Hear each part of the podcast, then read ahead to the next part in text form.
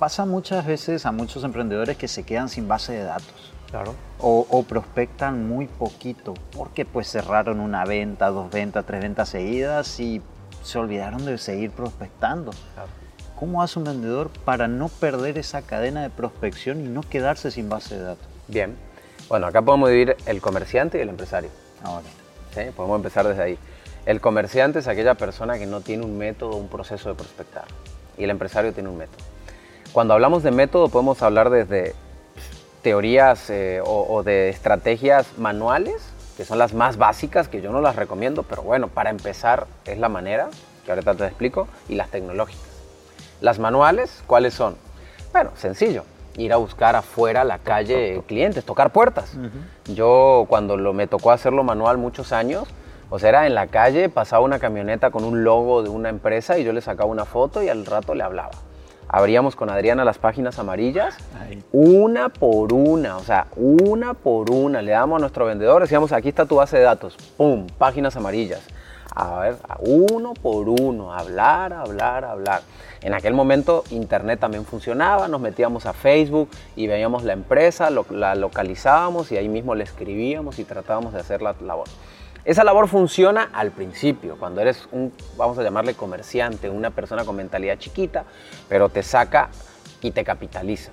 La otra manera ya es cuando ya tenemos que empezar a pensar como empresarios, que es la manera tecnológica, donde ya puedo tener un CRM, ya puedo hacer captaciones de leads a través de redes sociales, ya puedo tener una página web, eh, ya puedo tener este, eh, grupos de WhatsApp, grupos de Telegram, o sea, o una comunidad a través de las redes sociales. Entonces, lo que sí tenemos que entender es que tanto de la manera manual, básica, o de la manera, tecnológica, de la manera tecnológica, la prospección nunca debe de acabar. Un vendedor, un emprendedor que no esté todos los días captando nuevos clientes, no sabe jugar el juego del negocio y del dinero. Todos los días. No me importa que tengas la base de datos llena, no me importa que tengas millones, y tú lo ves con nosotros, nosotros tenemos miles y millones, bueno, miles, eh, mi- millones quizás no, a lo mejor bueno, sí, yo creo que andamos en base de datos más de un millón de personas. ¿Va? Tenemos más de un millón de personas y todos los días estamos tratando de reclutar más, más, más, más, más y más. El mundo tiene más de 7 mil millones de personas. Yo tengo un millón. No es nada. No es nada. Entonces yo creo que tenemos que meternos en el chip los emprendedores o los vendedores. Es que no podemos parar de reclutar. Pero ¿sabes por qué paran? conformismo. Conformismo. Conformismo. Sí, porque, porque hay gente sumamente conforme, conformista, o podemos utilizar la palabra que tú quieras, que, y me pasaba cuando yo trabajaba en las empresas de seguros, vendedores que de repente en un trimestre se ganaban un bono wow, muy bueno, no sé, de 25 mil, 30 mil dólares, y al otro trimestre no trabajaban. Y me decían los directivos, decía, oye, no vino a trabajar, se fue de vacaciones, se compró el auto. Y al siguiente trimestre, o sea, al tercer trimestre venía todo desesperado a trabajar porque ahora sí tenía que, porque se había gastado todo el dinero. Pero eso es muy mediocre. O sea, yo creo que tenemos que entender que todos estamos parados arriba de una mina de oro. Vivimos en un sistema donde el dinero abunda por todos lados y el negocio abunda por todos Y lados. cada vez se hace más dinero. Y cada vez se hace más dinero. Y posibilidades. Y cada vez hay más ricos. O sea, hoy en el 2022 hay mucho más ricos en cantidad que hace 30, 40, 50 años atrás. Entonces, cada, cada persona debe de entender eso, que no podemos parar, tenemos que seguir prospectando y se- seguramente saldrán personas que digan, oye Mau, pero ¿cuándo es suficiente? ¿En qué momento parar?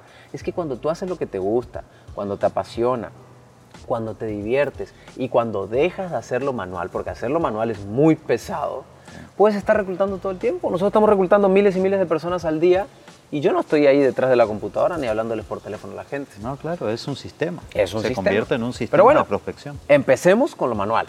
Sí. Los que van empezando, a lo manual. ¿Vale? Pero si ya tienes 3, 4 años operando y sigues manual, como que ya, ya te toca pasar a la parte tecnológica. La parte manual te va a dar el sustento para salir, para capi- capitalizarte y pagar la parte tecnológica que requiere dinero, ¿no? Páginas web, CRM, o sea, requiere capital. Pero vamos a hacerlo manual, salgamos a buscar. Eh, yo le digo a los vendedores, clientes hay en todos lados. Párate en el bulevar de la calle, de la ciudad donde vives, en la- el bulevar más transitado de la ciudad donde vives y pasan cientos de personas. Uno de los clientes más importantes que yo tuve lo encontré en una gasolinera. Yo paré a echar gasolina, detrás mío se estacionó una camioneta, una Range Rover. Yo miré, o sea, lo miré por el espejito, era una Range Rover, no podía moverse él porque yo estaba echando gasolina, entonces yo me bajé, lo saludé y le dije, oye, te dejo mi tarjeta, no sé si tienes una empresa, me dijo, sí, tengo un negocio, pues aquí está, me dedico a esto, esto, esto, esto, y me dijo, ok, perfecto. Y luego hablé con él, me dio su número, y luego hablé con él, y como unos meses después terminamos cerrando una venta con esa persona, o sea, en una gasolinera. La perfección puede estar en, En cualquier lado, lados. o sea, en un avión, en un En todos bus. lados. Te en- cuento una divertida. Ajá. Cuando Federico estaba chiquito, tenía tres años, eh, yo utilizaba a Federico como un eh, eh, gancho de venta. A Adriana no le gustaba para nada y le daba mucha pena. Íbamos a un restaurante y yo calificaba y decía, en aquella mesa esas personas son empresarios. Entonces le decía a Fede, Fede, agarra el autito y ve a esa mesa. ¿va? Ve esa mesa, me van a acusar de abuso infantil. ¿va? Yo te diría- Ve esa mesa, ve esa mesa y juega ahí. Entonces Federico se iba y jugaba. Y yo me levantaba y le decía, ay, disculpen, señores, disculpen. Y, y todos, ah, no se preocupen, niños de tres años, Ah. ¿quién se va a enojar con un niño de tres años? Entonces yo lo agarraba y le decía, Fede, ven. Y me lo llevaba. Y después le decía, Fede, ve. Y, mi- y Adriana decía, ay, no, Mauricio, otra vez, no, Mauricio, me da mucha pena. Y yo, "Shh, cállate, que ahí va a haber clientes, ahí hay clientes. Y Federico se iba otra vez a jugar. Y yo iba y le decía, discúlpenme. Y ahí empezaba a charlar con ellos. Una vez lo hice en un avión también.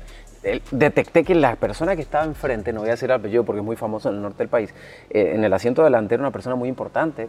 Entonces le dije, Federico, párate en el asiento y juega el carrito aquí. Entonces empezó a jugar aquí arriba en el asiento, el señor se voltea, yo le pido disculpas, la cosa en que terminamos charlando. En fin, nunca me compró nada el señor, pero a lo que quiero llegar es, ese señor no, de aquella mesa sí conseguimos un cliente, pero aquí lo que quiero llegar es que están en todos lados. Están en todos En lados. todos lados. Y es creatividad. Es ¿no? creatividad, es atreverte. Sí, es- Atreverte a ir a hablar con la gente. Yo conocí un vendedor de seguros que fumando afuera del Oxxo encontró su mejor cliente. O sea, fumando afuera de un Oxxo vino un tipo y le dijo, fuego, sí, ten, ten, pues, ¿qué haces? No, pues, va, va". Y encontró un gran cliente de hace 10 años, sigue siendo su gran cliente y era un mega empresario. Entonces, están en todos lados. El emprendedor tener... no se puede dormir. No, es que tenemos que andar con las antenitas de vinil como andaba el Chapulín Colorado, encendidas todo el día. O sea, es muy fácil vender. Es muy. O yo. De verdad, cuando digo que es muy fácil, de verdad creo que es muy fácil. Lo que pasa es que la gente no hace lo que tiene que hacer. Manual, digital y estar con las antenas. Empezar por lo manual, empezar por lo manual porque es el proceso. Sí. Pero poco a poco ir pasándote a la parte digital o tecnológica porque lo haces mucho más rápido y da miles de personas y no de uno por uno. Ajá. Y tercero, las antenitas de vinil siempre encendidas.